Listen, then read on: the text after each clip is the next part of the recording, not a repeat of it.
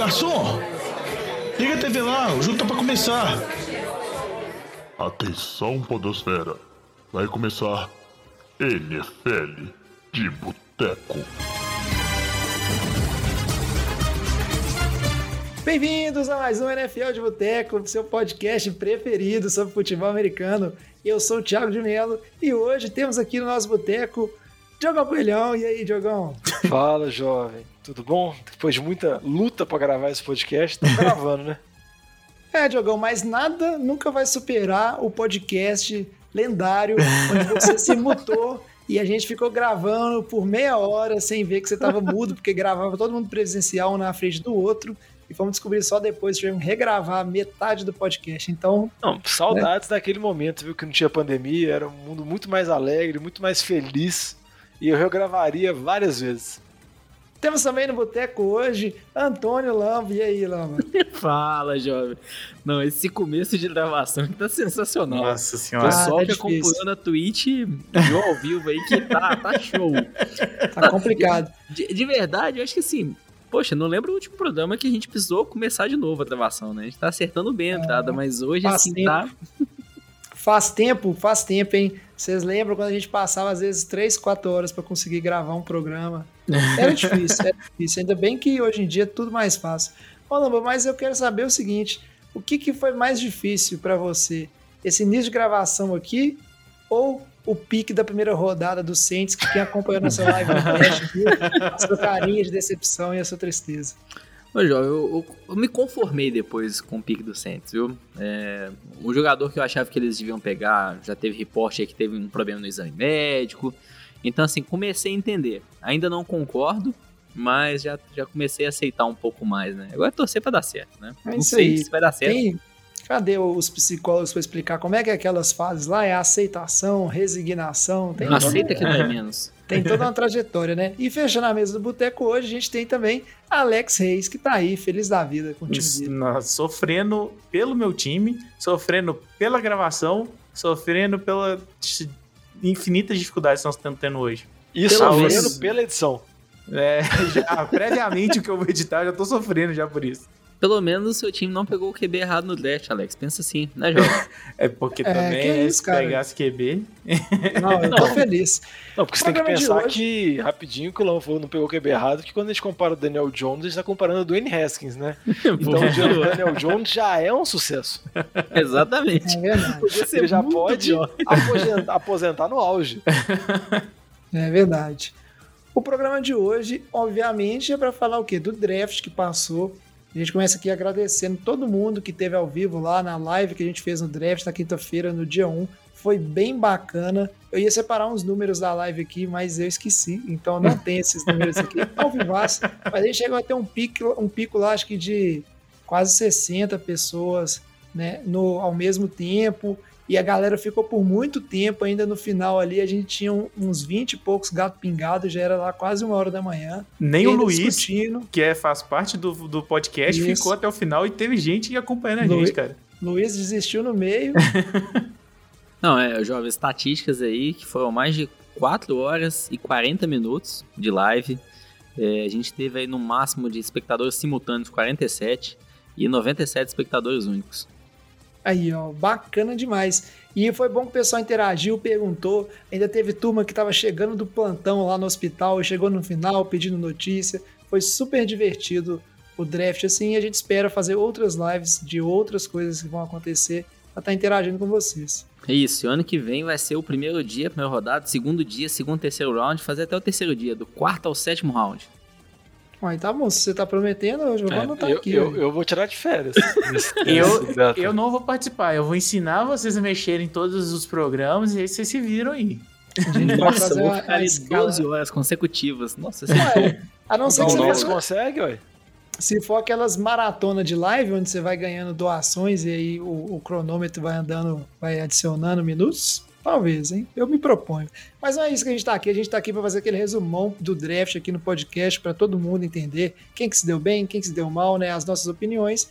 E aí, óbvio, interagir com todo mundo, né? Receber lá os e-mails e as mensagens para saber a opinião também de vocês, nossos ouvintes. Antes de começar o programa, recadinhos básicos, lembrar que você pode ajudar o NFL de Boteco ou se inscrevendo lá na Twitch, no nosso canal twitch.tv barra NFL de Boteco, Boteco com U, como o Diogão sempre diz aí, né? E você pode também ajudar a gente lá no Padrim, padrim.com.br barra NFL de Boteco, né? Que são nossos planos aí de, de ajuda financeira para o NFL de Boteco. Futuramente vai vir a ter também seus benefícios, né? As suas categorias lá que a gente já está planejando aqui. Então foi esse agradecimento da live. E aí, antes de a gente começar a fazer o nosso giro de notícias aqui, é lembrar a todos que a gente mudou de plataforma, né? A gente está no Anchor e aí você pode nos escutar por lá. E se algum app ou aplicativo que você usa para escutar o podcast não está chegando o podcast lá, manda uma mensagem para a gente que a gente entende, olha o que está acontecendo para facilitar a vida de todo mundo, ficar fácil escutar o NFL de Boteco. E para poder mandar uma mensagem para a gente, Diogão, e também saber né, tudo que está acontecendo no NFL de Boteco. Daqui a pouco vem os rankings que a gente vai discutir, a gente divulga esses rankings na rede social. Como é que o pessoal faz? Só seguir nossas redes sociais, sempre arroba NFL de Boteco, Boteco com U, Instagram, Twitter, Facebook. Pode acompanhar a gente na Twitch também, porque a gente sempre faz essa pré-gravação, a gente sempre tem os bastidores. Hoje foi os bastidores um pouco deprimente por causa dos Nossa. vários problemas técnicos que estavam acontecendo.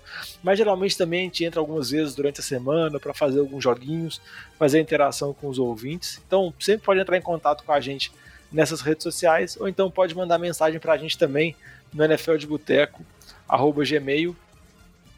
E como o Chalé sempre gosta de lembrar, no Anchor tem a oportunidade de mandar um áudio lá que a gente pode tocar no podcast e ainda estamos na expectativa desse áudio é. chegar. Oh, o dia que chegar a primeira mensagem, nós vamos fazer tanta questão, velho, de editar, o fazer um... é porque, mas é porque é áudio no Anchor, porque eu tenho certeza que se falasse com o pessoal aí que é áudio de WhatsApp, mas o trem tava era fludando de áudio de WhatsApp, porque povo gosta de áudio WhatsApp, né? É, se vocês quiserem mandar áudio WhatsApp, o telefone do jovem é 31.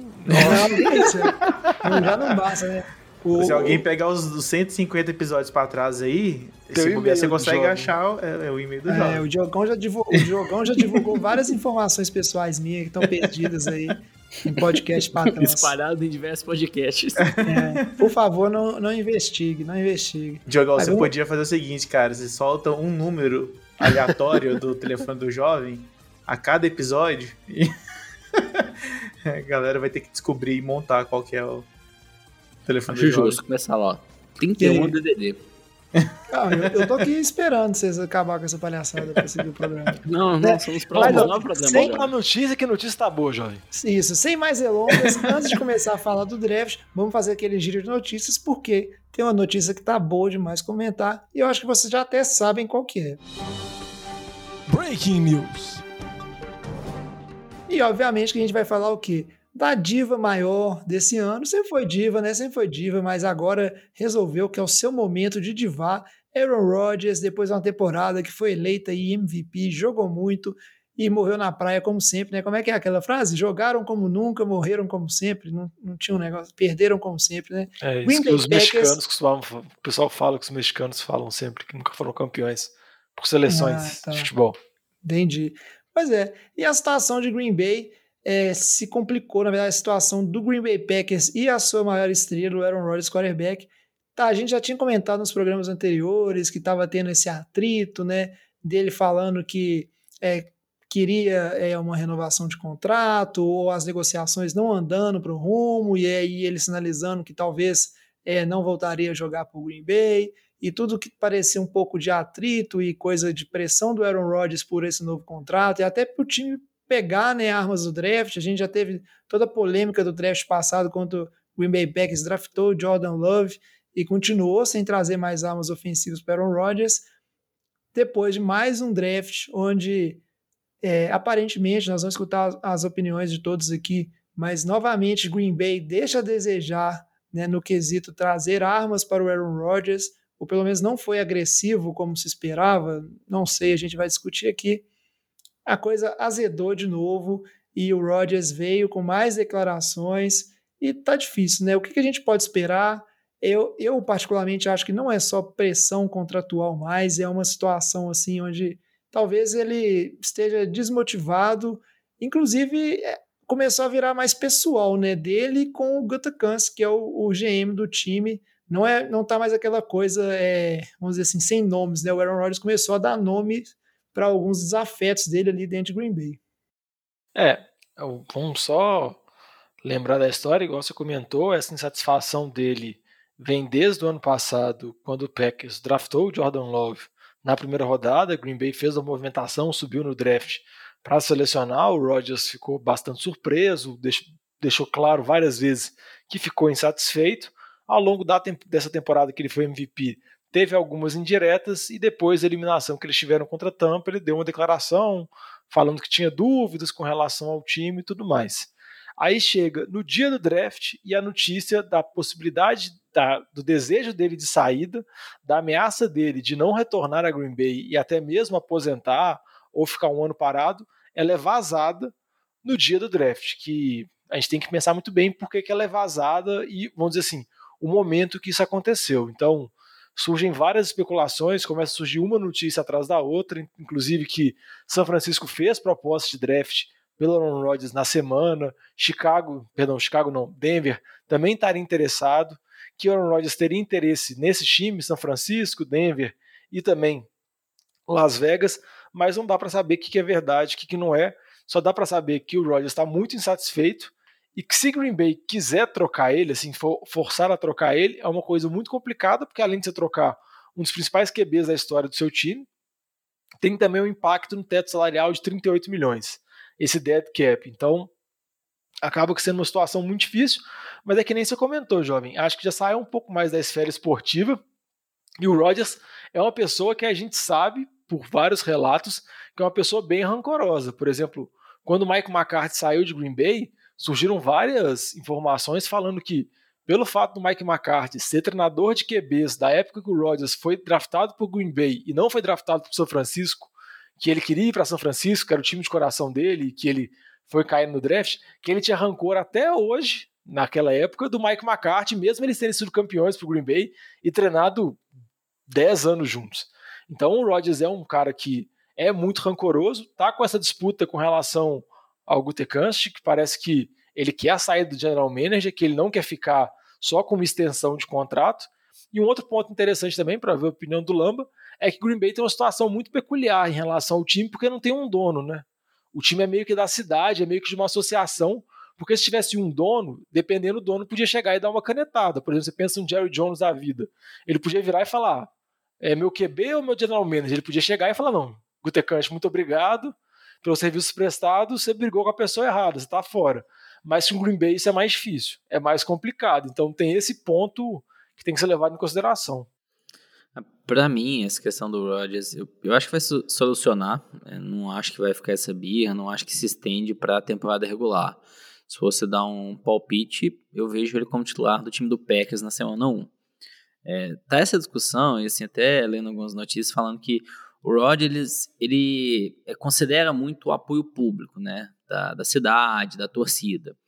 Então, o que comenta é que é uma situação que talvez ele não tenha, vamos dizer assim, total razão. É, quando foi o Mark McCarthy, pô, estava uma situação insustentável, o time não vinha bem, então a torcida até apoiou é, o Rodgers publicamente contra o técnico. Nesse caso, por mais que a gente possa criticar aí, poxa, pegaram um QB de primeira rodada ano passado, não precisava disso. Time talvez estava pensando no longo prazo, não acho que foi a decisão correta, nem um pouco. Mas eu não vejo ele tendo tanto razão nessa situação é, em relação a ele poder dar o pitaco dele, a opinião dele em decisões do time. Ele é o quarterback, ele não é o general manager, ele não é o head coach. Então, eu acho que vai acabar chegando um acordo. É, por mais que ele fale que ele não quer a questão do contrato, eu acho que o contrato sim chama atenção. Ele está ganhando 7 milhões de dólares ao ano, menos do que os QBs tops, menos que o Dak Prescott.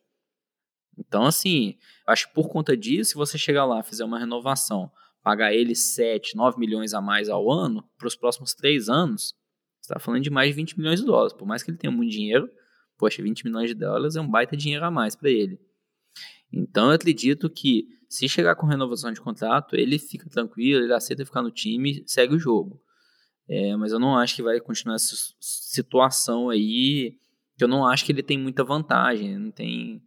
Porque assim, qual time que vai conseguir trocar pelo Aaron Rodgers? É, o boato que deu do 49ers Teve uma entrevista do head coach do 49ers, o Kyle Shanahan, que falou assim, poxa, se o Rodgers é trocado né, no dia seguinte, eu vou ficar sem dormir uma semana. Então ele ligou pro Matt LaFleur, o head coach do Packers, para conversar, ou como que é a situação, vocês vão ou não trocar ele. O Matt LaFleur na hora falou, cara, nem precisa oferecer, a gente não vai trocar ele. Pronto. Então, se eu não acho que ele vai ser trocado, não vai sair do time. Tanto o Shanahan quanto o Lynch, o geralmente do 49ers, eu vi essa entrevista, Lamba, e eles foram categóricos em dizer, né? Ah, quando o atual MVP da liga ele tem um boato que ele está disponível, ele pode estar disponível, obviamente você pega o telefone e liga para saber né, o tanto que isso é verdade, e se for verdade, qual que é o preço, porque isso é uma coisa que não acontece. Tanto não acontece que a resposta de Green Bay foi assim, ó, não, isso não, isso não existe. É isso. E, e se a gente for pensar, Russell Wilson, a gente estava falando nessa situação semelhante há pouco tempo atrás, e hoje a gente não fala mais. Então acho que é o que vai acontecer com a situação do Rodgers também. Acho que vai quietar. Acho que é diferente da situação lá do Deshaun Watson, por mais que tenha agora outras questões, né? Interferindo na carreira, na vida pessoal, na questão de justiça do Deshaun Watson. Ele estava numa situação mais complicada, né? Porque o time, poxa, não era um time que estava indo para os playoffs, o time estava é, completamente sem peças ofensivas, defensivas. O time do Packers não, o time do Packers foi para os playoffs ano passado. É um time de playoff, é um time o favorito da divisão. Então é uma situação diferente também. Não só ano passado, o Green Bay Packers é o segundo ano consecutivo que chega na final de conferência. E aí, é, beleza, perdeu as duas finais de, confer de conferência seguida por N problemas. No ano foi uma defesa que tinha várias fragilidades. Né? Ano foi mais disputado, mas teve a questão de um drop lá. Também nada que se possa dizer que, ah, mas se tivesse draftado um receiver ia resolver. A gente está aí ver o Vitinho reclamar todo o episódio aí dos receivers que o Eagles draftaram e nenhum deu certo. Não é, não é assim que a banda toca. É ruim de ter esse desgaste, porque além de gerar toda essa publicidade negativa, vamos dizer assim, por mais que você diz assim, ah, ele é, o, ele é só o QB, Lamba, eu acho que quarterbacks que chegam no nível que o Aaron Rodgers chegou de representação da franquia, ele acaba tendo um poder dentro da organização, assim, quer queira, quer não. Ah, não é ele que dá a cartada de, de quem vai ser draftado, quem não vai, só que ele tem poder suficiente para exercer pressão. E a forma de exercer pressão é, é realmente essa que ele está usando, que é ser ir a público e você é, fazer declarações no Twitter ou etc. Mas é uma pressão real, tanto que tão real que eu tenho certeza que lá em Green Bay o pessoal deve estar trabalhando muito para ver como é que vão resolver essa questão do Rodgers. Com certeza eles não vão deixar o Rodgers ficar aí dando os chilique dele é, e ninguém escutando, porque isso só vai agravar um problema que ninguém quer. Pelo menos acho que ninguém em Green Bay quer. Não, e com relação a isso, teve notícias, nenhuma delas foram negadas, que o Matt LeFleur já viajou para conversar com o Rodgers nessas intertemporada, antes do draft. O Brian Gutekunst também viajou para conversar com o Rodgers para tentar desfazer. E eu concordo com o que o jovem falou. Por mais que o Rodgers não seja head coach, não seja general manager, ele é um cara que recebe, você pegar 20 vezes, 50 vezes mais que o Gutenkant recebe. Tipo assim, as pessoas torcem para Green Bay por causa do Aaron Rodgers, por causa do time, não por causa do GM ou por causa do head coach. Por mais que a gente tenha essa coisa de hierarquia na cabeça, isso para jogadores muito grandes isso acaba se desromper, tipo, sendo disruptivo. Por exemplo, quando você fala, por exemplo, no Lionel Messi no Barcelona, ele é muito maior que qualquer estrutura, de qualquer presidente. Ele falar que queria sair do Barcelona fez o Bartolomeu pedir para sair para manter o Messi no Barcelona. Então, tipo assim, eu acho que o Rodgers tem esse poder em Green Bay.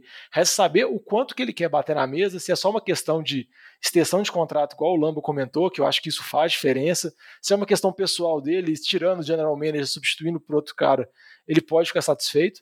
Mas um outro ponto que eu só queria comentar também é que eu sei que falta uma segunda peça ofensiva, um, um segundo recebedor, que a gente sempre comenta, mas eu acho que a gente fica repetindo isso tanto, tanto, que parece que o ataque de Green Bay é horrível. E não é.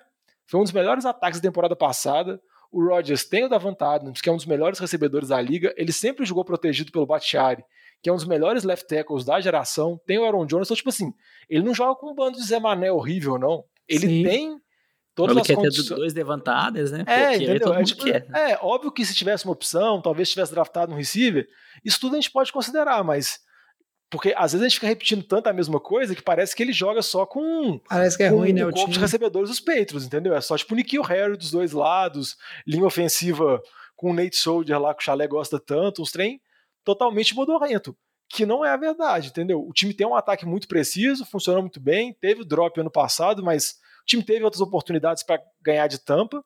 Mas vamos ver. Eu só acho que essa novela vai vai estender mesmo.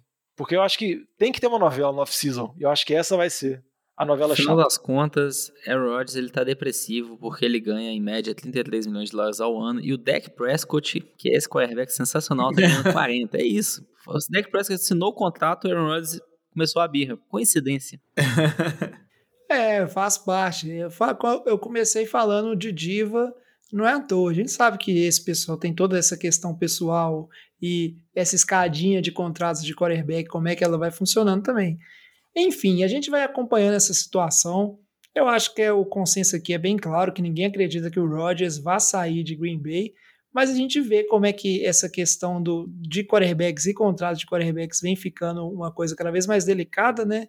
Só um, um puxadinho aqui antes da gente seguir para o próximo assunto, virou praticamente é, cláusula é, obrigatória em todo contrato novo de QB, o cara não poder receber franchise tag, o cara não poder ser trocado, né?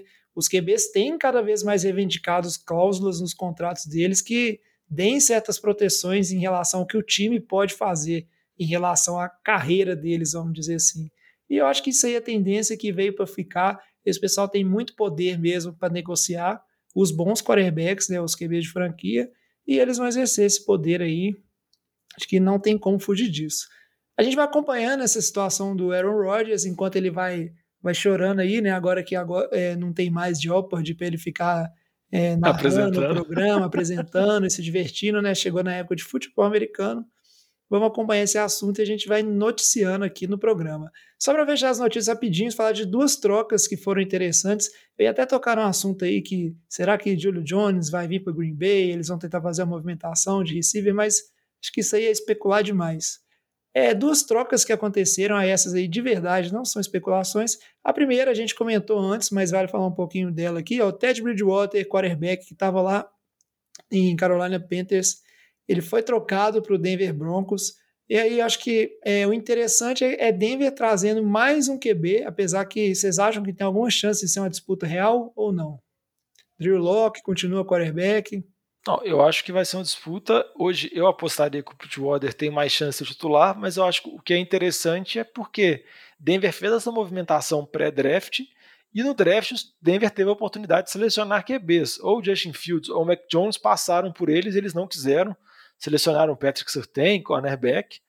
Então eu acho que eles vão dizer assim, não vou dizer que eles estão satisfeitos com na posição de QB, mas eu acho que eles, eles preferiram esses veteranos aos calouros, ou então a possibilidade de ter algum sonho com Aaron Rodgers, que eu acho pouco provável pelo tudo que a gente comentou.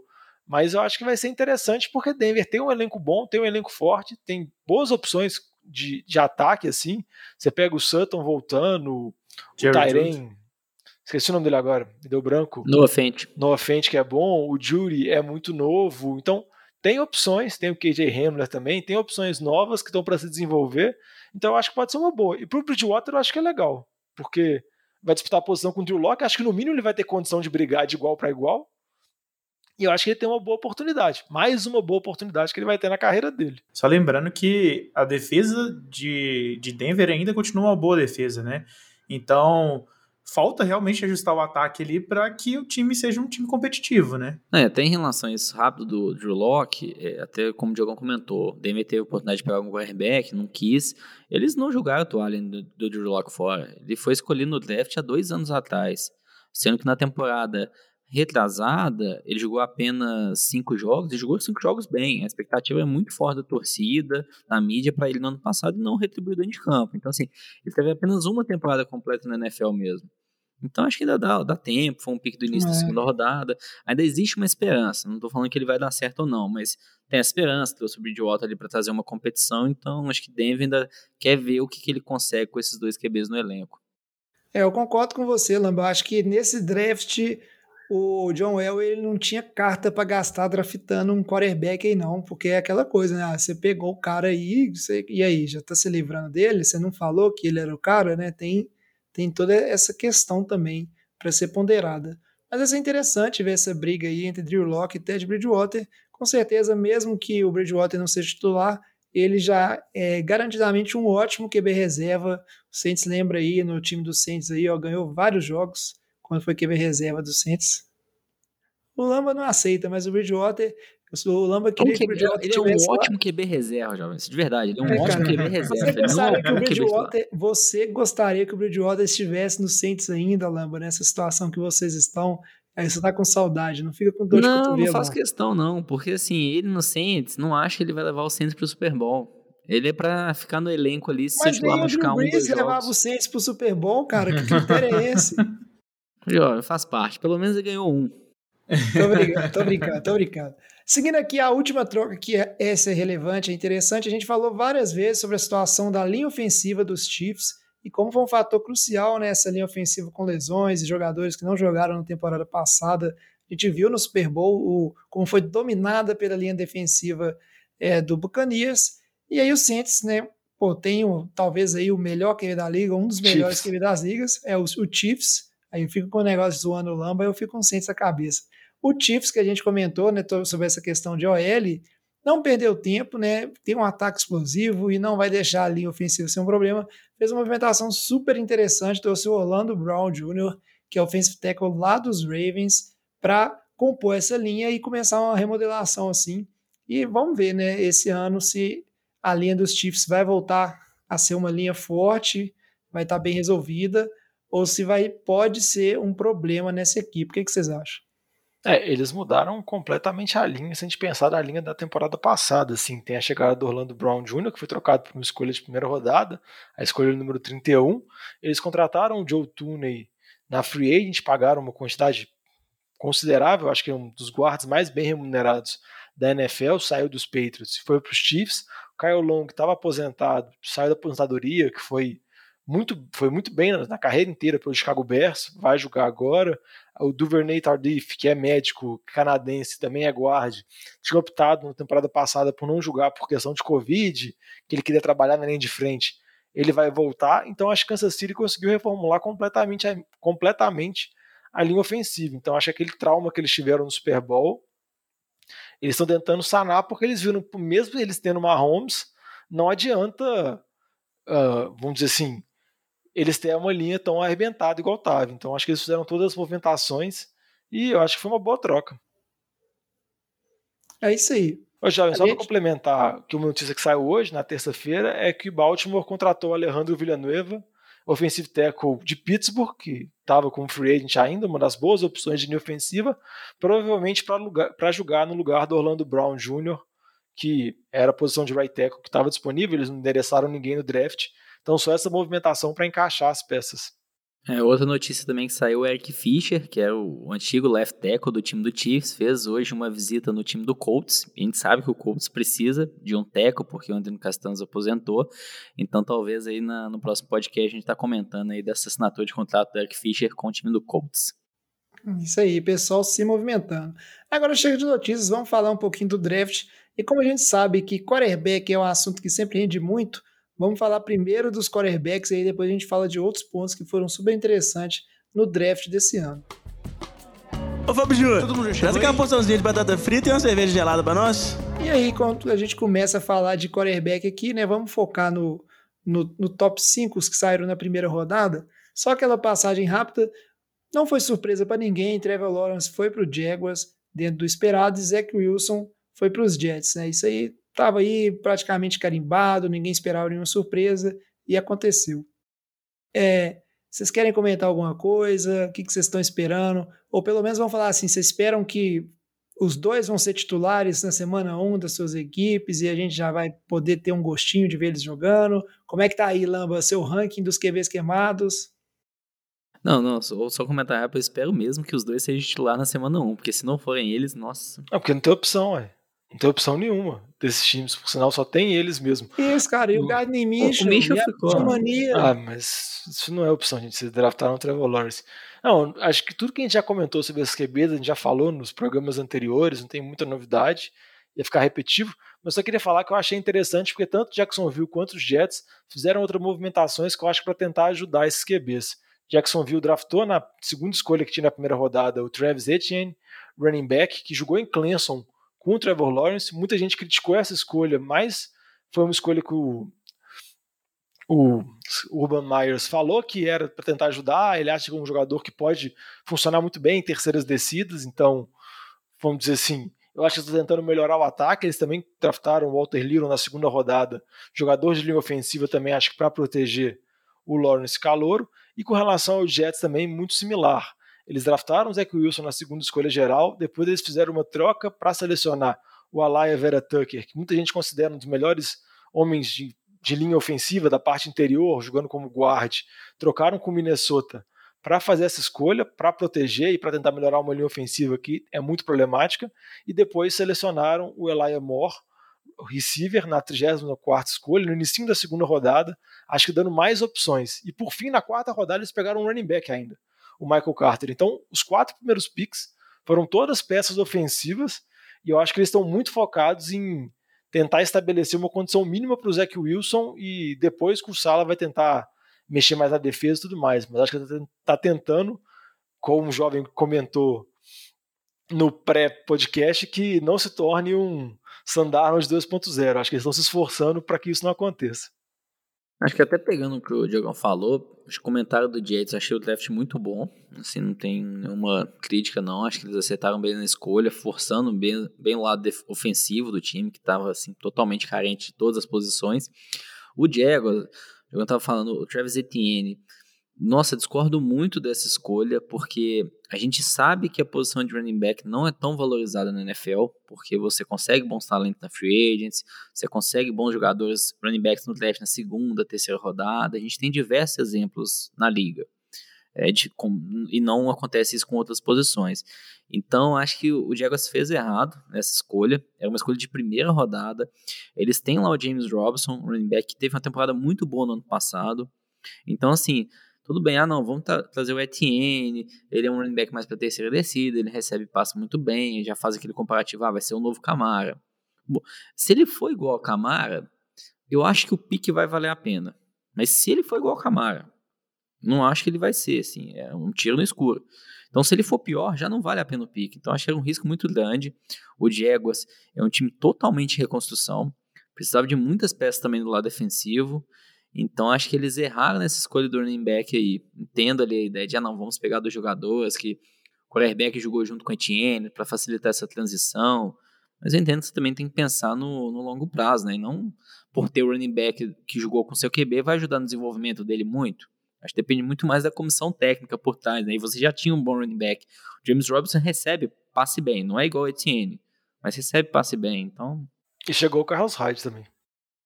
Só pra. Não sei pra quê, mas tudo bem. Não, mas tá lá. Que tá lá. isso, cara. Tá lá que escondido. gratuito. É, é bom. Compor, é compor elenco, faz parte, precisa sim, pra compor elenco. Eu li uma notícia ali, Lambi, inclusive, que o, o GM do. Não sei se era o GM, alguém do Jaguars, que queria pegar o, o Tune que o Giants pegou, né, no primeiro pick. E ele falou que se tivesse chegado no, no, na posição 25, né, overall, ele, eles iriam pegar um wide receiver, não um running back. É isso, receiver, eu já vejo mais necessidade. Não acho que era a principal necessidade do time, porque tem DJ Chark, o Lavik Chunot, que foi bem no ano passado, então também não era a prioridade Marvin do time. Jones chegou.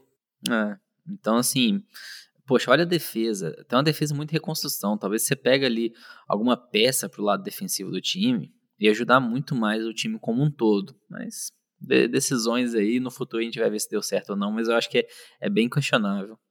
É.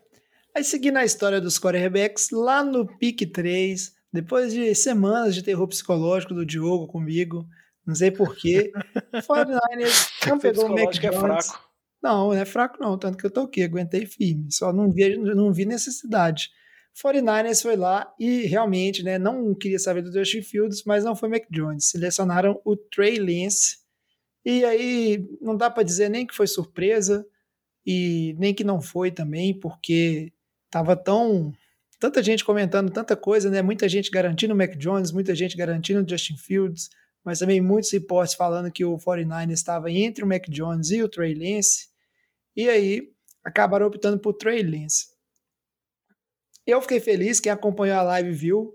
Eu fiquei aliviado, na verdade, né? Porque De não ser o Mac Jones. é, aí o, o resto a gente discute. A minha preferência era pelo Justin Fields, mas também não vejo o Trey Lance com, com maus olhos.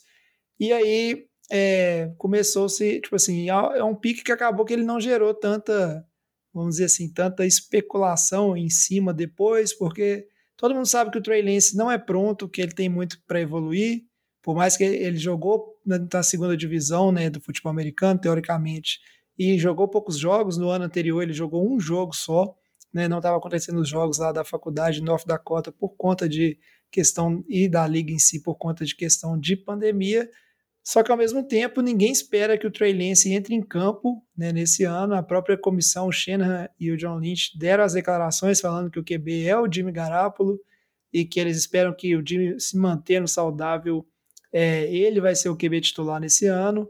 E isso é bom porque dá tempo para o Trey Lance ser preparado e se desenvolver que realmente a questão de é, falta de experiência e essa adaptação à NFL é um ponto crítico. E aí, no geral, eu fiquei feliz, porque ele tem bastante potencial. Espero na temporada que vem a gente vai ver o ranking dos QBs do Lamba e o Trey Lance vai estar lá, igual o Josh Allen já foi um dia no ranking de elite. Não é não, Lamba? É, não, jovem, não vamos, não vamos colocar Trey Lance com Josh Allen na conversa ainda. Mas tá aí bem... o pessoal fala que ele é o mini Josh Allen. Não, mas é isso, assim, de, de verdade, é, a evolução que o Josh Allen conseguiu é, foi um, um, ponto fora da curva. Assim, é, ele conseguiu, pode ter certeza que os próximos 100 que tiver na mesma situação, nenhum vai conseguir essa evolução. Você não é um homem de fé, você não é um homem de fé. E, e, a gente tem que ver a segunda temporada dele para ver se ele mantém a evolução, porque é realmente muito discrepante. Não, não que eu esteja duvidando dele, mas não seria nenhum absurdo completo ele regredir. Sim, a sim. Um voltar um nível mais mundano. Em relação ao Trey Lance, é, eu tenho muitas dúvidas. Como o João falou, o Justin Fields era o pique mais seguro. É, o 49ers, que tem um time pronto, uma defesa muito forte, tem boas peças ofensivas, que o Kyle Shanahan é uma das melhores mentes ofensivas da liga, o Justin Fields ia encaixar melhor nesse time, porque ele é um QB mais pronto para NFL. O Trey Lance pode dar muito certo, mas também pode dar muito errado. Não pode ter futuro na NFL. Então, a situação do 49ers, que eu via, tipo, poxa, se fosse um time de reconstrução, beleza, vamos arriscar no Trey Lance. Agora, um time que tá pronto, tá pensando em playoff, em Super Bowl, acho que tinha que ter ido na, na aposta um pouco mais segura, com potencial também que o Josh Fields. Ah, é, a questão, é. questão do Trey Lance, assim, desde janeiro de 2020, do janeiro de 2020, assim, um ano e meio, ele jogou um jogo. Então, assim, você tem muitas dúvidas sobre isso. E antes, ele não teve 50 jogos no college, não jogou isso tudo, jogou muito pouco. Então tem muito risco. É aquele comparativo. Lembra o Trubisky. O Trubisky teve uma amostra no college mínima. Era uma das questões que levantava em relação a ele. Então, assim, pô, a gente pega aí o sucesso de fazer uns comparativos com o Josh Allen, Patrick Mahomes, que foram dois QBs que deram certo, mas tiveram diversos outros que deram errado. Então, assim, o Trey Lance, eu diria que é um baita risco. É, não acho que ele está pronto para NFL, não acho que ele deveria ser titular na semana 1, ainda precisa de um pouco de evolução. Só se, cara, assim, no training camp ali ele tiver um nível que a gente não espera, porque tem poucos jogos, está um ano e meio parado, do ponto de vista de jogos em campo. Eu entendo o que o Lama tá falando, mas eu discordo, porque eu acho que ele cai numa situação muito confortável. E se o Shanahan conseguir fazer o CJ Better e o Nick Mullins parecerem jogadores úteis, não que sejam bons jogadores, mas jogadores úteis, eu acho que um cara que tem potencial muito grande, é. eu acho que ele vai conseguir desenvolver. Óbvio que o que esse potencial pode fazer, onde ele pode alcançar, a gente não vai saber, mas eu não acho que vão exigir muito dele. Eu acho que ele vai ter esse período de, de adaptação, mas acho que mesmo se ele for jogar nesse primeiro ano, ele vai jogar sobre as mesmas situações que o Garoppolo jogava. Muitas chamadas favoráveis, muitas vezes o time tentando estabelecer o jogo terrestre muito, sendo que o Trey Lance agora é mais uma variável para isso, porque não que ele vai fazer 10, 12 corridas, igual o Lamar Jackson faz, mas você pode fazer 5, 6 jogadas com capacidade atlética que ele tem, que gera um questionamento muito grande na defesa. Então, para um jogo terrestre que já era muito difícil separado, eu acho que você põe mais uma arma. E eu não duvido que o Trey jogue na primeira temporada, porque eu não duvido que o Garoppolo fique ela inteira saudável. E eu acho que o que pode acontecer com o Garoppolo é o que aconteceu, por exemplo, Alex Smith e Kaepernick. Ele machucar, dá brecha, às vezes o menino pode entrar, se for bem, dependendo, pode ser mantido ou não. Não dá para saber, mas eu não duvido dessa possibilidade desse cenário, porque o Garoppolo tem 50% dos jogos pro São Francisco. A temporada que ele jogou inteira, que o time chegou no Super Bowl até, é a exceção. O resto ele vive convivendo com lesões, então isso pode acontecer de novo. É isso aí, gente. Trey Lance tem mais start no college que o Garoppolo tem start na NFL. Tô zoando, acho que ele não tem isso não. Mas é... Não que seja vantagem. É, não que seja vantagem. Mas assim, cara, a hora, a hora que o Lamba mencionou o Trubisky, eu já nem prestei atenção mais, que eu, ultimamente eu tô bloqueando toda a negatividade. Não quero saber dessa energia negativa, Lamba. Sai pra lá, vou te benzer pra você parar de gourar o meu quarterback. Mas eu concordo com tudo que vocês falaram, eu tô falando isso brincando, eu sei que ele tá cru, mas é aquela coisa, eu só não acho, tipo assim, ele tem muita chance, tipo, tem potencial, mas tem muita chance de dar errado. Da mesma forma que eu acho que o Justin Fields também tem muita chance de dar errado. É complicado essa questão de QB calouro, eu acho que você tá num time mais bem estruturado e com tempo para sentar no banco e se desenvolver, ajuda bastante. E aí eu já falo isso para puxar o próximo quarterback a sair, que foi o Justin Fields, e aí saiu na 11 posição para o Chicago Bears, que fez uma troca ali, subiu no draft para selecionar o Fields, que para muita gente estava sobrando, né? Ele foi caindo, foi caindo, e o pessoal, o Fields, e agora? Aí tinha notícia assim: hum, será que vai ter troca agora nesse pique? Vai subir? Quem vai subir? Vai ser Patriots? Vai ser Bears? E acabou que o Chicago subiu para a 11 posição e selecionou o Fields. E aí, o que vocês acharam disso? O torcedor de Chicago ficou muito feliz, isso eu tenho certeza. Chicago que está aí desde o Trubisky pelejando para ser um time competitivo. Desde aquela temporada que trouxeram Kalil Mack e a defesa carregou o time para os playoffs. E acho que nunca você tem motivo para ficar infeliz quando seu time seleciona um dos melhores prospectos de QB na primeira rodada, né? O que, que vocês acham que vai dar? A gente pode esperar ver o Justin Fields aí já na semana 1. E em qual situação né, que ele se encontra? O pessoal pode estar feliz, preocupado? Não, jovem, eu acho que para o time de Chicago, para a torcida, eu acho que foi muito bom. Eu acho que o preço a ser pago pelo draft de subir para selecionar esse QB, eu acho que vai ter um preço razoável. Eles ofereceram um, um pique da primeira rodada do ano que vem, um pique da primeira rodada desse ano, se não me engano, uma quarta rodada ou terceira rodada, não lembro exatamente. Mas eu acho que dá uma expectativa nova, dá tipo uma esperança para uma temporada que, se começasse com o Dalton, já seria uma temporada muito triste e muito modorrenta, porque você está com QB mediano na melhor das hipóteses, sua defesa já, já não está mais naquele alto nível que estava dois anos atrás, seu principal, sua principal arma ofensiva, Allen Robinson, está no contrato transitório, está na franchise tag, então você não sabe se ele vai ficar ou não. Tem a situação do general manager, do head coach, então era muita instabilidade para a temporada, acho que era quase uma receita para dar errado. Então acho que a chegada do Justin Fields dá uma esperança, dá uma expectativa nova. Lembrando que Chicago, na história, é um dos times mais velhos da NFL, nunca teve um QB que passou para mais de 4 mil jardas. Que é uma coisa que a gente vê muito comum atualmente. Então, Chicago é um time que já teve defesas fantásticas, defesas históricas, nunca teve. Então, acho que tem essa expectativa. Eu acho que para a torcida é maravilhoso. Para o Fields, que eu fico um pouco atrás, porque, igual eu comentei, essa instabilidade na comissão técnica em general manager, que eu acho que eles estão dando o último tiro, porque eles tiveram a chance com o Trubisky, deram errado, e muitas vezes a gente não vê, vamos dizer assim, o general manager e a comissão técnica terem uma outra oportunidade com outro QB, tipo, terem duas apostas. Eles estão tendo, mas a minha dúvida fica é, se tem uma primeira temporada turbulenta, o Fields não tem uma temporada exemplar, e tem uma mudança de comissão, e o Ryan Pace, general manager, cai, o Matt Nagy também cai, quem que assume?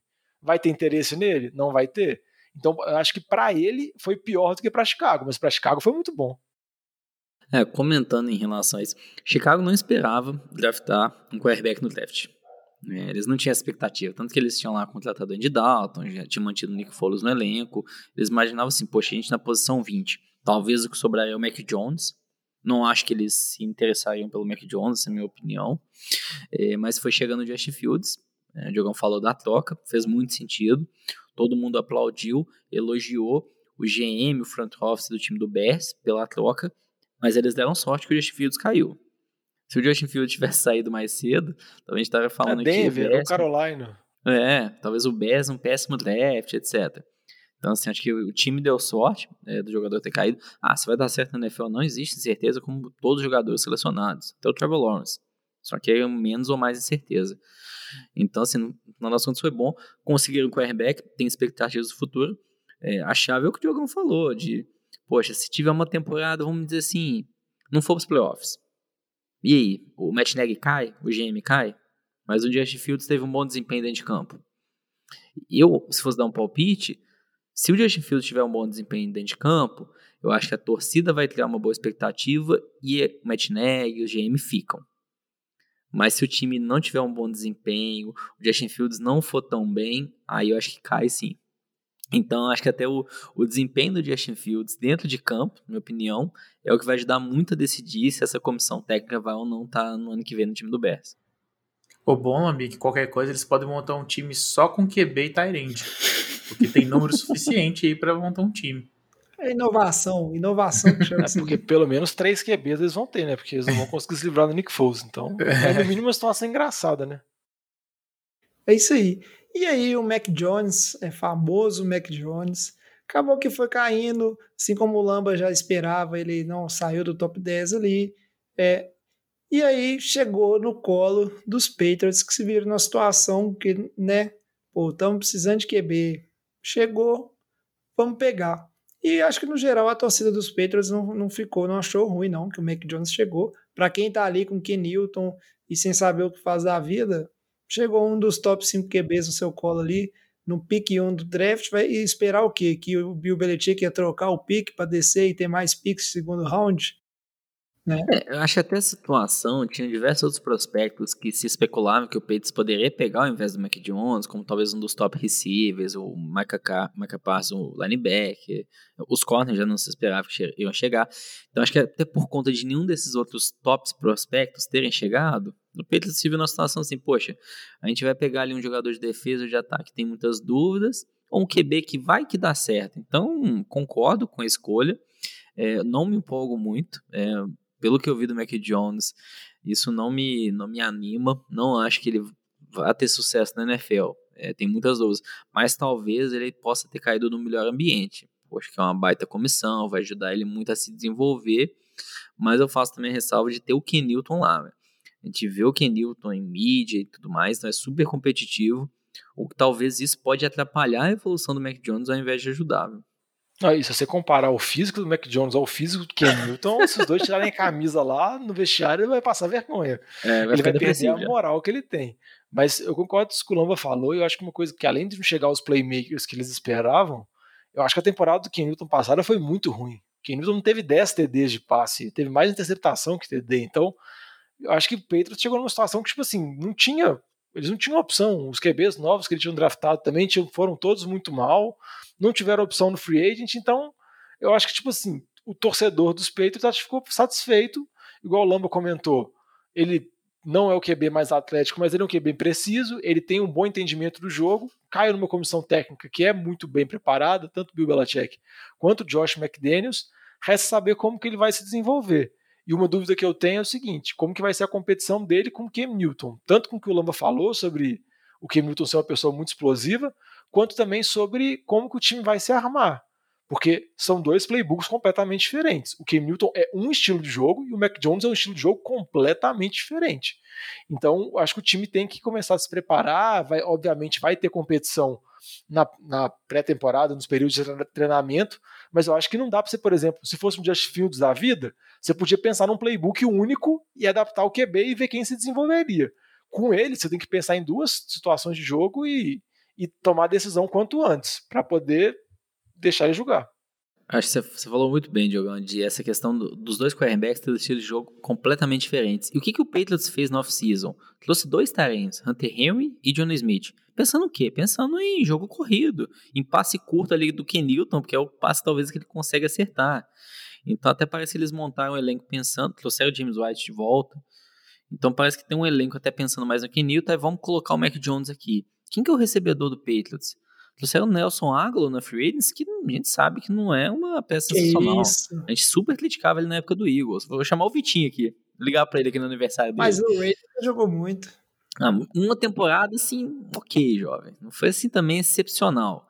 Então, por isso, assim, Mac Jones entrando, poxa, ele não tem boas armas para passar a bola, tirando os dois terrenos. É, tem um James White, running back.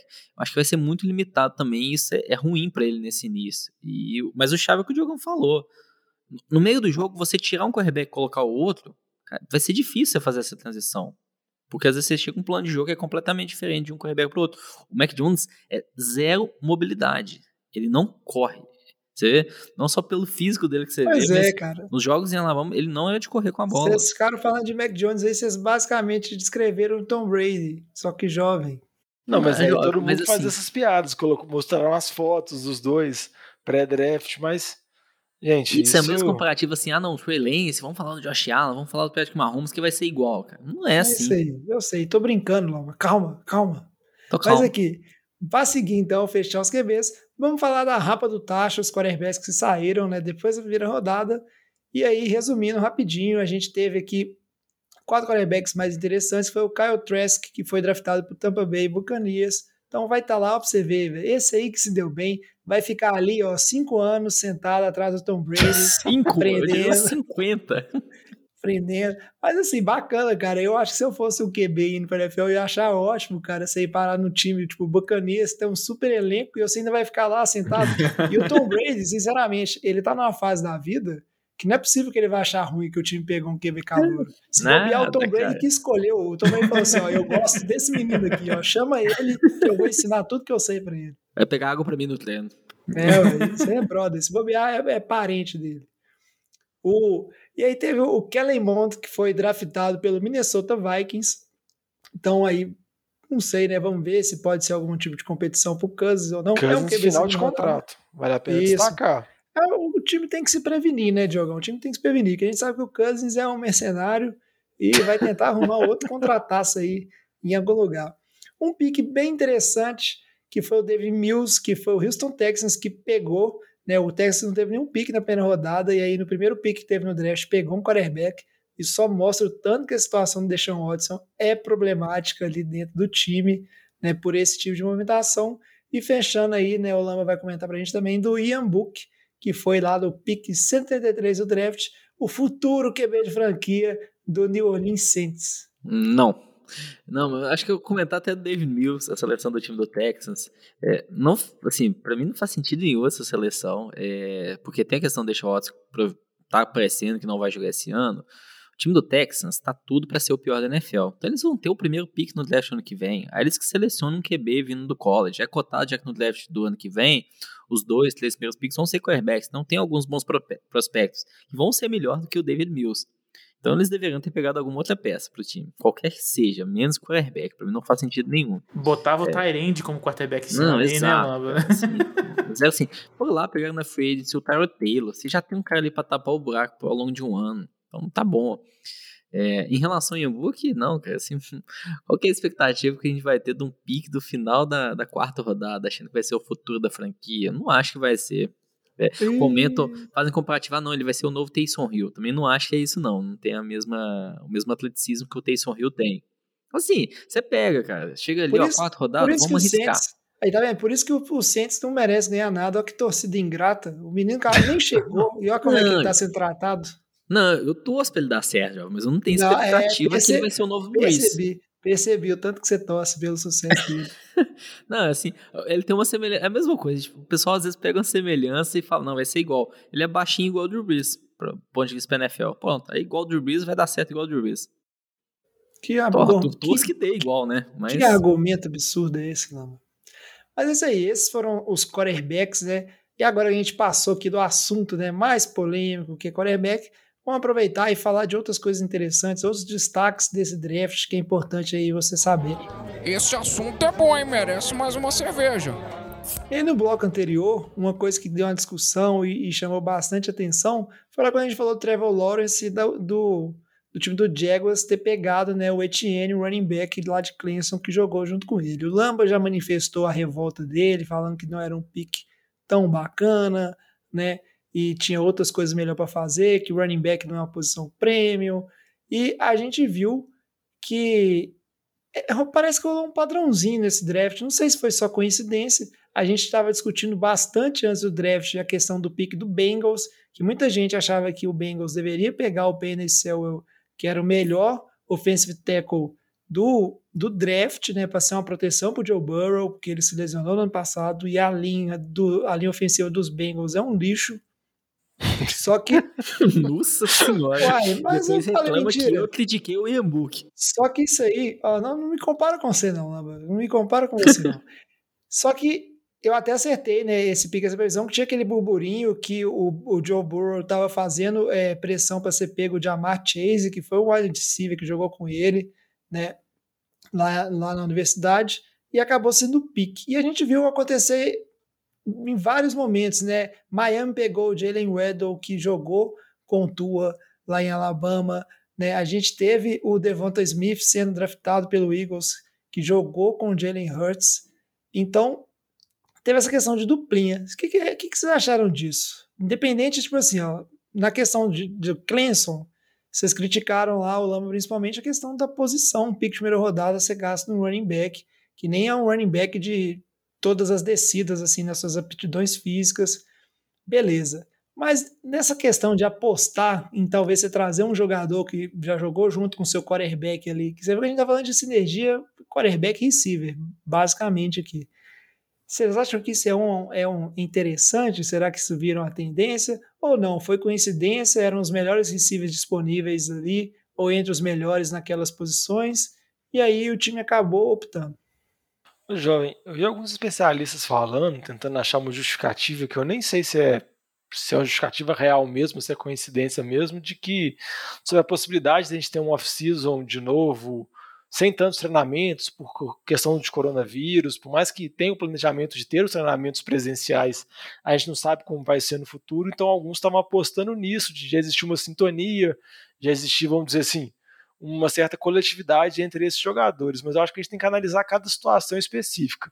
Que nem se comentou, com relação a Cincinnati, eu acho que a dúvida principal era se eles iam draftar como você disse, um offensive tackle para proteger, ou o Jamar Chase. Eu acho que eles foram optar pelo Jamar Chase por ser um jogador de mais impacto, pelos fatos de estarem na posição número 5, o AJ Green acabou de sair, por mais que eles tenham outras boas opções, eu acho que fica ainda muito na memória aquela campanha que a LSU teve em 2020, que eles tiveram ataque violento e a conexão Burrow e Jamar Chase foi muito forte. Com relação ao Tua, eu acho que o plano de Miami era mesmo draftar recebedor, era draftar uma arma ofensiva para o Tua. Eles fizeram a movimentação no draft para isso, eles trocaram com São Francisco, depois trocaram com Filadélfia para ficar nessa posição. Aí eu acho que eles pegariam o melhor jogador disponível de ataque. Seja ele ou Kyle Pitts, que foi draftado por Atlanta, ou Jamar Chase, que saiu antes para Cincinnati. Acabou que esses jogadores saíram nos dois picks anteriores, eles selecionaram o Jalen Waddle e não tinha como eles fugir muito, né? Porque se você pegar os principais recebedores nos últimos dois anos da, do draft da NFL são quatro de Alabama. Então, como Tua veio de Alabama, acho que não tinha como. E o Jalen Hurts tem um pouco disso, mas é porque o Hurts jogou um período dele curto em Alabama antes de transferir para o Oklahoma State e o Devonta Smith estava lá. Mas eu acho que é mais uma situação também do Eagles estar tá desesperado atrás de recebedores. Eles fizeram uma troca para pular na frente do Giants, do time do Chalé, porque o Giants era um dos times cotados para draftar. E eu acho que a seleção que eles fizeram na posição número 20 mostra que eles realmente iam draftar o Devonta Smith, porque eles draftaram o Tony, outro recebedor, na posição 20, que nem era cotado para sair tão cedo ali. Mas Philadelphia fez essa movimentação porque os últimos drafts de recebedores, todos eles deram errado. Então, acho que eles estão com QB no segundo ano deles, um QB que eles draftaram na segunda rodada, e estão tentando trazer armas. Talvez a justificativa pode ser que eles já se conheçam, né? Mas eu acho que era mais opção e disponibilidade que tinha. Hum, acho que assim, até em relação à escolha do Bengals, a gente foi comentando na live, o Jamar Chase é um ótimo prospecto, então também é difícil criticar totalmente. Não, não acho que foi a escolha certa, que o que o João falou, além do Bengals é um lixo. Então, por isso. Me criticou e agora tá repetindo aí. Não, eu tô usando sua frase aqui, abrindo aspas. É, então, acho que a opção mais segura é, seria pelo tackle e não pelo Jamar Chase, mas entendo também o prospecto. Eu, eu tenho um pressentimento que o time de Miami deve ter ficado bem frustrado, é o que o Diogão comentou. Eles esperavam que ia chegar para eles, indo para a posição 6, trocando com o Eagles, que ia chegar ou o Kyle Pitts ou o Jamar Chase.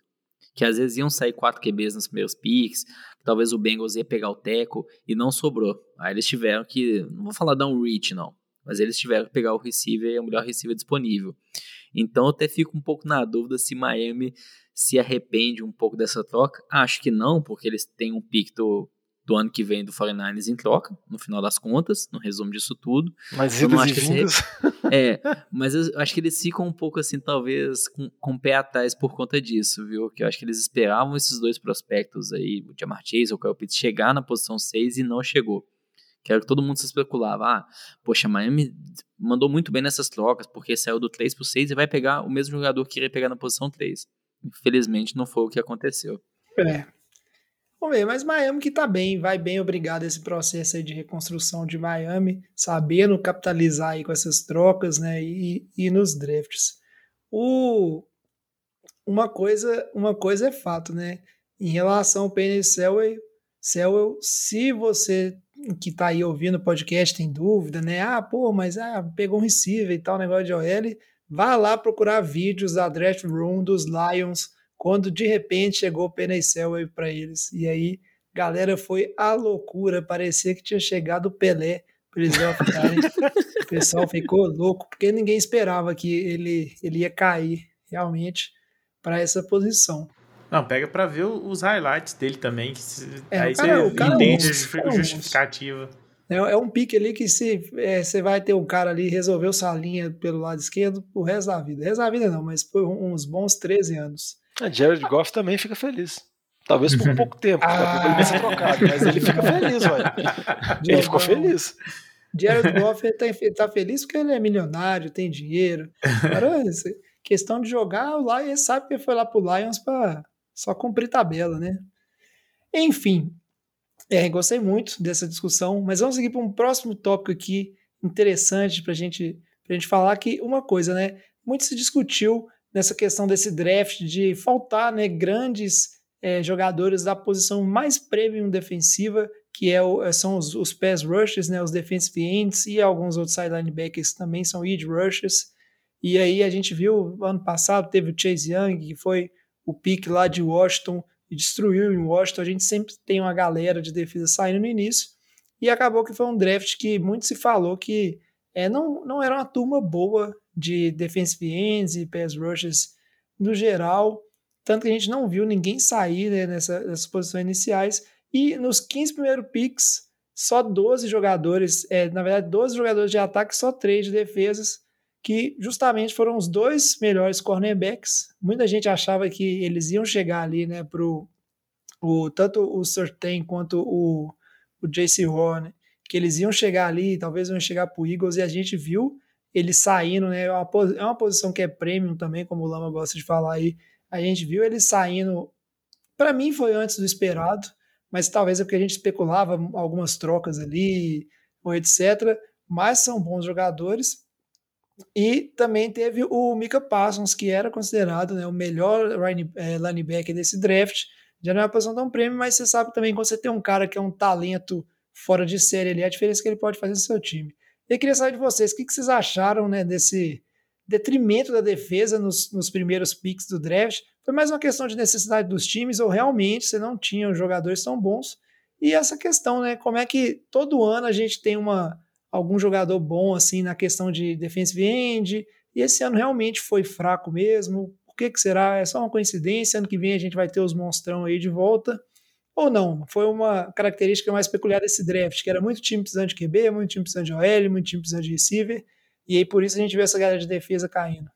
Ô, jovem, eu acho que é uma característica peculiar com relação à temporada que a gente teve de vários jogadores terem optado por não jogar por conta de coronavírus, vários times terem feito um número de jogos muito reduzido. Então acabou que muitas das análises eram referentes a temporadas anteriores, assim, como por exemplo a gente comentou do Jamar Chase, ele não jogou a última temporada. As análises deles todas eram pela última temporada dele em LSU 2020. E isso acho que se estende para vários outros jogadores, inclusive, por exemplo, para o Trey Lance. Então eu acho que essa incerteza que tinha, vamos dizer assim, essa nuvem que tinha com relação a essa dificuldade de, de entender esses jogadores, e a gente via vários especialistas, se olhasse o ranking dos Ed dos especialistas, vários colocavam jogadores diferentes, assim, trocavam primeiro, segundo, terceiro, quarto, quinto, então não tinha nenhuma unanimidade, não tinha nenhum, como você comentou, Chase Young, ou Javedon Clown, ou Miles Garrett, ou Bossa, que eram, teoricamente, os top nas classes que eles foram escolhidos. Então, acho que por isso aconteceu, e pelo fato de terem vários jogadores muito parecidos, eu acho que eles acabam caindo no draft, porque se acaba sempre tendo oportunidade. Alguns times fizeram trocas, voltaram no draft, como por exemplo, que talvez poderiam estar interessados, como Minnesota ou até mesmo Giants, porque sabiam que tinham esses jogadores disponíveis. Eles até nem foram atrás desses jogadores no caso das escolhas da primeira rodada. Mas eu acho que esse é um ponto que destaca, e com relação aos, aos jogadores de ataque, acho que tinham jogadores muito destacados, assim, os três recebedores, os jogadores de linha ofensiva, tinham jogadores que você tinha uma certeza maior sobre eles, que fez eles saírem em grande volume na primeira metade do draft. É, só para falar aqui, complementando isso que o Diogão falou, né? O, tipo, o Giants, ele trocou para baixo duas vezes, né? Trocou na primeira rodada, trocou também na segunda rodada, ou na terceira, não sei ao certo, mas ele trocou duas vezes para baixo. E, e, os picks, né, é, foram de dois outside linebackers e um, running, e um cornerback. Então, assim, foram jogadores de defesa, mas é igual o Diogão falou, não era é, não era nenhum que valia a pena você gastar um pique lá no alto para poder é, pra você correr atrás, né? Então acabou que aconteceu isso, né? Eles pegaram lá na posição lá embaixo mesmo onde eles estavam e, e foi isso, né? Em, em, relação a. Até estava esquecendo o que eu ia falar. É, dos Edge Rushers, que o Diogo comentou, né, que não teve nenhum no top 10 esse ano, foi a primeira vez que isso aconteceu no draft desde 2012. Sim, porque é a posição mais importante da defesa, a posição que pressiona o quarterback. É, já se fala para um mock draft para 2022 que tem um prospecto muito bom, é, Kavion Thibodex, sei lá, esqueci o teu nome, de Oregon. É um Ed de Oregon, que vai ser provavelmente o primeiro não quarterback selecionado no draft no ano que vem. Então, ano que vem a gente volta atrás. É isso, assim, a gente não tinha nenhum prospecto sensacional esse ano, por isso que foram para as peças ofensivas. O Ed Rush, o primeiro selecionado, foi lá para trás, no, no, meio da segunda, da primeira rodada. Então isso desvalorizou muito as peças defensivas. A gente sabe que safety não é uma posição tão valorizada assim na defesa, ser pique de primeira rodada, as posições premiums. É, quarterback é selecionado cedo, a gente teve os dois. Linebacker também tem muitas dúvidas quanto ou não você selecionar cedo. E só tinha apenas o Micah Parsons, que era um ponto fora da curva. Então só tinha essas três peças. A gente não tinha mais ninguém de destaque nesse draft para ser selecionado tão cedo. Por isso que a gente viu o draft virar muito mais para o lado ofensivo nesse ano do que como nos anos anteriores. E aí, Lamba, aproveitando sua deixa aí, você que gosta de falar de produção prêmio, produção não vale nada, você que gosta de dizer, por exemplo, que running back, running back é igual balinha de troco, não vale nada na primeira rodada, deixa para depois. Você já deu sua opinião sobre o Etienne, etc., mas teve um running back que foi o Najee Harris, que foi draftado pelo Pittsburgh Steelers, que eu queria saber sua opinião sobre ele específico, eu fiquei até curioso, apesar de você ter essa opinião sua, né, sobre, e eu concordo com essa questão, algumas posições realmente elas valem mais, né, elas resolvem mais o, o seu time e são, é, vamos dizer, impactam mais o jogo, tanto na defesa quanto no ataque do que outras, mas você inclusive cravou esse pique no seu mock draft, se eu não me engano, você colocou lá, apostou que o Najee Harris seria draftado pelos Steelers e acertou na mosca. O que, que você achou desse pique? E você acha que ele realmente valia ser um running back draftado na primeira rodada ou não? Foi só porque a necessidade dos Steelers era de um running back e ele encaixou muito certinho e o time fez a escolha certa. O jovem, eu continuo defendendo que, a menos que seja um running back assim extremamente fora da curva, ele não deve ser selecionado no primeiro round. É, o Najee Harris é um ótimo prospecto, mas não para a primeira rodada. E se a gente olha essa linha ofensiva do Steelers, a gente vê diversas falhas. Então você pode colocar um running back ele super talentoso. Se a linha ofensiva não ajudar, ele não vai conseguir correr. Então não acho que foi uma boa escolha do time dos Steelers. É o que se especulava, por isso que eu tinha apostado. Mas não acho que eles fizeram a escolha correta. Deveriam ter olhado outras posições, principalmente alguém para ajudar na linha ofensiva e ter selecionado um running back que no terceira rodada em diante, como o Jets fez com o Michael Carter, running back. Eu acho que o, o que o Jets fez, poxa, para mim faz muito mais sentido. Lógico, teve a questão de quarterback, receiver na segunda rodada, mas deixou o running back essa posição mais para o final do draft. Eu acho que do ponto de vista de valor, o Jets obteve muito mais valor com o Michael Carter mais para o final do draft do que o Steelers vai ter usando um pick de primeira rodada no Najee Harris, tendo tantas outras necessidades no time como linha ofensiva. É, e até entrando já na discussão, no, começo da segunda rodada, a gente teve o time do Broncos selecionando um running back também, o Javonta Williams, também não acho que foi uma boa escolha. Assim, eles ainda têm o Melvin Gordon, mandaram o Lindsay embora. Isso mostra que, poxa, o running back ele consegue uma peça ou outra, ele tinha ali uma outra opção. Então, assim, mesma coisa o Broncos. É, é um time que precisa de outras peças. A defesa tem ótimas peças lá com Von Miller, Bradley Chubb, sim. Mas daria também para fortalecer é. mais a sua defesa, do, a linha ofensiva, do que você ir pegar um running back.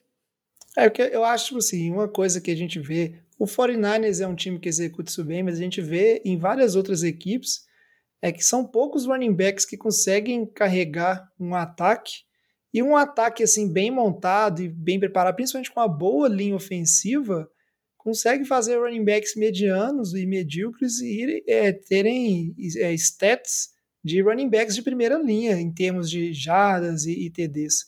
Então é uma coisa realmente eu concordo com você isso aí. Não, é só para só para comentar rapidinho que São Francisco foi um dos times que draftou running back. Trey Sermon na terceira rodada, running back de Ohio State. E é, alguém tem dúvida que ele não vai funcionar em São Francisco? Se colocar eu correndo lá, eu corro. Não, acho é... que terceira rodada para mim, final da segunda já discutia, mas terceira rodada acho que já começa. Isso aí, cara, é também a paixão do China. Eu já te falei, draftou o que na segunda rodada, Diogão? OL. O negócio dele é OL e running back, OL e running back. Não é, dá conta o ataque de dele assim. funciona, é baseado no ataque terrestre. Mas é. só para finalizar o que o Colombo comentou rápido sobre Pittsburgh, eu acho que fica muito na disputa de, de quem nasceu primeiro, o ovo ou a galinha, porque o jogo terrestre deles ano passado foi muito ruim, só que a linha ofensiva deles também foi muito ruim. Então a dúvida fica muito se o running back estava muito abaixo, ou se é a linha ofensiva, ou se ambos. Acabou que Pittsburgh fez a aposta no running back, vamos ver o que vai acontecer. É isso aí. A gente conversou bastante. Eu queria agora, antes de fechar o programa, é, nós acompanhamos o draft junto, né? Queria saber como o Alex se sentiu em relação ao famoso Steel, que todo mundo tá falando que Philadelphia deu no Giants aí, pulou, trocou com Dallas, pulou na frente do Giants para draftar o Devonta Smith, que todo mundo estava colocando ali como pick garantido do Giants como receiver. Tanto que o Alex bem comentou, o Giants acabou descendo no draft, né? Acho que realmente isso mostrou que perdeu esse pick. O que você achou disso, Alex? Ó, oh, eu vou falar, eu como torcedor, tá? É, esse estilo para mim não, para mim não, não faria, não, não faria muita diferença porque na minha, o meu gosto para mim no primeiro round seria para algum OL, entendeu? Seria alguma posição que eu acho que faz mais falta do que um, um wide receiver.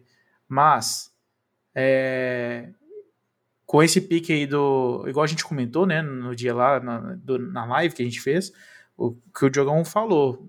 O time tá dando armas pro, pro Daniel Jones. Então, tipo, é o ano que ele tem que se mostrar é, ali, sabe, competente para levar o time para frente vamos ver. Não, não, não foi meu, meu, o, o que eu queria que o Giants pegasse, né, no primeiro round, mas. É, e aí, assim, não me incomodou o estilo por conta disso, porque eu não queria um wide receiver. Não sei se ficou claro isso, né? mas é. parece que no, no board do Giants só tinha receiver. Tipo, se ele vou draftar o receiver na primeira rodada. minha primeira opção é o Jamar Chase, aí minha segunda opção é o Jalen Waddle, aí minha terceira opção é isso. Aí, tipo, ele foi cortando assim, ó, não, não, não, não. Aí pelo menos ele trocou para trás. Aí fez um pouco mais de lógica, mas reza a lenda que no board do Gettleman só tinha receiver. assim, é, e o que eu vi como vantagem foi que com essas trocas para baixo, né, conseguindo mais picks, eles acabaram reforçando mais o, o, a parte defensiva do time também, né? Então, vamos ver. Tô com. Olha só, pela primeira vez que ano passado eu não tinha boas esperanças, esse ano eu tô com um pouco mais de, de esperança aí pro time. Não, e foi assim, uma baita sorte do time do Giants, o Justin Fields ter sobrado, que o time do Bears é. subir, então pagou um preço, vamos falar caro, mas pagou um belo preço, né? Dando pique de primeira rodada ano que vem, para subir apenas nove posições. Então, por conta disso também o Giants não chegou ao Devante Smith, mas deu muita sorte do Bears querer subir tanto para pegar o Justin Fields. É, se deu bem, se deu bem. É isso aí, o draft teve várias coisas. Esse draft, ao contrário do que foi o ano passado, acho que foi até pouco polêmico, pelo menos eu não achei um draft tão assim polêmico, de picks controversos. Por mais que você tenha uma crítica aqui ou ali, é um pique que ah, não deveria ter feito ou não faria. Teve o Lamba ficando triste com o Saints, tem essa questão de todo mundo com medo de, nossa, será que deixou passar o Justin Fields e o cara é, é o, né, o próximo QB aí que vai estourar de verdade? Mas foi um draft até bem conciso, apesar que ele vai trazer grandes impactos na liga, não só, vamos dizer assim, para os times que têm seus novos é, quarterbacks, mas tem essa questão, algum desses wide receivers aí tem chance de, de ser um novo Julio Jones ou um novo eu não vou falar Odell, né? Porque o Odell acabou, pelo visto também. Mas jogadores que vão trazer bastante impacto. Inclusive o Kyle Pitts, né? Que se for tudo que promete, o cara vai dominar a liga aí. Vamos fiquei satisfeito. O NFL de Boteco, a gente vai ficando por aqui. Vocês têm mais alguma coisa que vocês querem acrescentar sobre o draft, Lamba? Tem, tem só uma estatística que eu tinha visto aqui em relação aos times da NFL, né? Quantos anos que faz que o time selecionou um quarterback na primeira ou segunda rodada? Então, por exemplo, assim, ah, o Joe Burrow foi selecionado pelo Bengals ano passado, faz um ano que o time do Bengals selecionou um quarterback na primeira ou na segunda rodada. E assim, o segundo time que mais faz tempo é o time do Seahawks, faz 28 anos que não seleciona um quarterback na primeira ou na segunda rodada, mas o time que está mais tempo é o time do Saints, que faz 50 anos que não seleciona um quarterback na primeira ou segunda rodada. Que isso? Archimene. Então vamos ver, é, exato. Então vamos ver se se muda esse ano aí, quem sabe. É, Lamba, é não, porque o Saints arrumou o QB do futuro dele. Deixa eu ver, lembrar o nome aqui, ó. Ian Book. Ian Book. É isso aí, cara. Vai, Não, o vai. cara é jogou, o cara acho que cinco anos em Notre Dame. Ele tem Não, todos ele, os ele é recordes o de mais Notre vencedor Dame. da história do É porque ele, college. também, ele é o que jogou mais jogos também de Notre Dame. Ele fez todos, acho que praticamente todos os anos. Tipo, se ele não saiu antes. É, Isso já não Mas- é um bom sinal, né? é experiente. Não, aí pensa Ele saiu, o cara só se candidatou ao draft porque ele ia ser jubilado. Tinha Não, ele formou. faculdade. Né, O cara concluiu a graduação, senão ele ia continuar lá. Pois é, mas a gente vai acompanhando agora, nos próximos programas, a gente vai fazer alguns, ran- uns- alguns rankings, a gente também vai fazer aqueles programas que a gente faz toda a temporada avaliando cada time, cada divisão, e vamos atualizando e acompanhando os treinamentos. O NFL vai ficando por aqui. Agradecemos todos vocês, agradecer também aqui Diogão, Lamba, Alex, que fizeram um programa comigo hoje. Antes de finalizar, só pedir o Diogão para dar aquele recadinho, Diogão, como é que o pessoal faz para mandar pergunta, né, mandar abraço, mandar crítica, por onde que são os canais de comunicação do NFL de Boteco. Twitter, Instagram, Facebook, na Twitch, sempre NFL de Boteco, Boteco com U. Pode mandar e-mail pra gente também no nfldeboteco.gmail.com.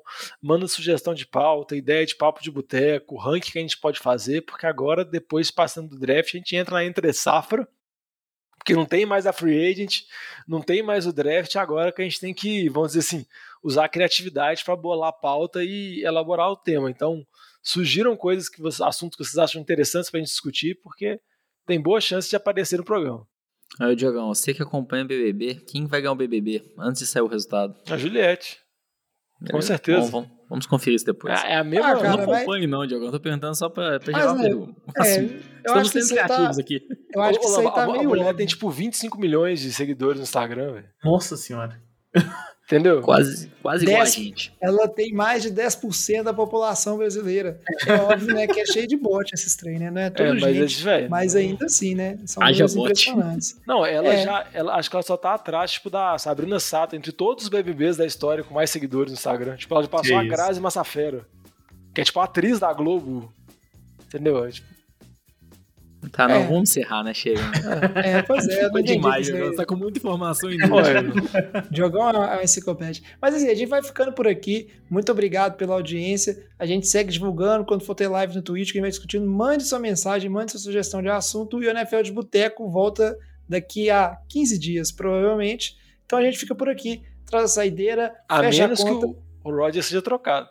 É, se o Roger se trocar, a gente vai ter drops, que são aqueles episódios curtinhos, né? Com coisas que a gente tem que comentar na hora. A gente não vai mais deixar a informação esfriar. Eu não lembro qual parte da finalização que eu tava, então só fecha, Fecha a conta. aí. Fecha a conta. Não, passa a régua. Até semana que vem. Nossa, valeu. Até vem. Falou. Valeu.